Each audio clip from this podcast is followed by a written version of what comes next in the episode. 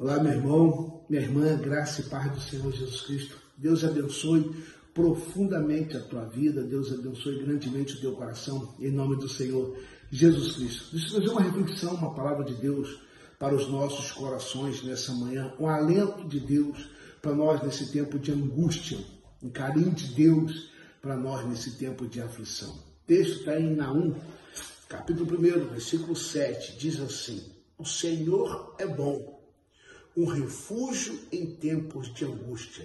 Ele protege os que nele confiam. Vou ler de novo para você entender. O Senhor é bom, um refúgio em tempo de angústia. Deus é um alento, Deus é aquele que nos protege no tempo da aflição, no tempo da angústia. Em todo tempo nós vemos a bondade de Deus. Em todo lugar nós vemos a bondade de Deus. Nós vemos a bondade de Deus no ar que respiramos, nós vemos a bondade de Deus eh, na natureza, nós olharmos a beleza da natureza, nós estamos contemplando a bondade de Deus, nós olharmos para nós, nós vemos a bondade de Deus, o dom da vida, aquele que nos dá o fôlego de vida, é a bondade de Deus. Mas quando eu olho para esse texto de Naum, Naum está escrevendo a cidade de Nínive. Ele está falando que Deus irá destruir. Se você pegar o capítulo 1 de Naum, Deus está trazendo uma palavra através de Naum, dizendo que Deus irá vir com seu furor, Deus irá vir com a sua fúria, Deus irá destruir a cidade de Nínive. E logo adiante, Deus levanta o profeta Jonas para ir pregar contra ela, trazer uma palavra sobre ela. E agora os ninivitas se arrependem. Olha que interessante. E Naum está falando sobre isso. Ele, profeta, está advertindo a cidade e falando da bondade de Deus, dizendo que no tempo da angústia o Senhor é bom. Queridos,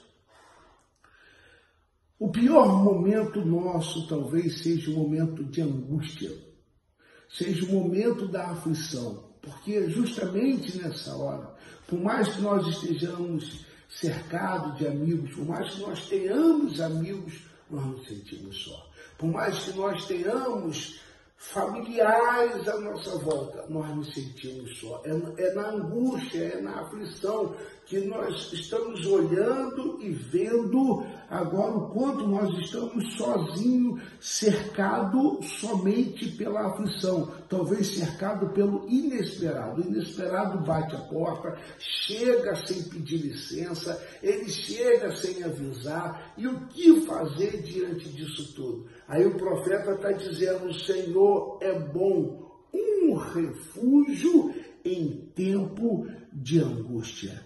Ele lhe protege o que nele confia. Deixa eu te dizer algo sobrenatural para o teu coração nessa manhã. Eu sei que você já ouviu isso dezenas de vezes, centenas de vezes, talvez milhares de vezes, mas às vezes no tempo da aflição nós ficamos sem teto, sem chão. Volte a sua confiança para o Senhor. Volte a depositar a sua esperança no Senhor.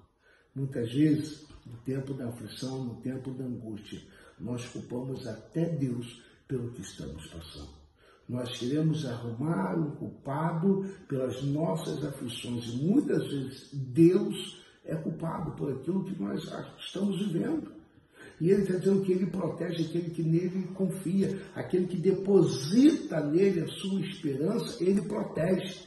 Então, meu irmão e minha irmã, nessa manhã, palavra de Deus para o meu e para o teu coração, nesse dia, uma palavra profética para mim e para você. Deposite a tua confiança no Senhor. E eu garanto, Ele será a tua proteção. É a promessa de Deus para mim e para você. Diz aquele que habita no esconderijo do Altíssimo, aquele que está protegido pelo Senhor, aquele, a, a, aquele que habita no Senhor ele guarda, ele envia anjos a nosso respeito para nos proteger de dia e de noite. O dia da angústia, ela vem, o dia da aflição, ela vem.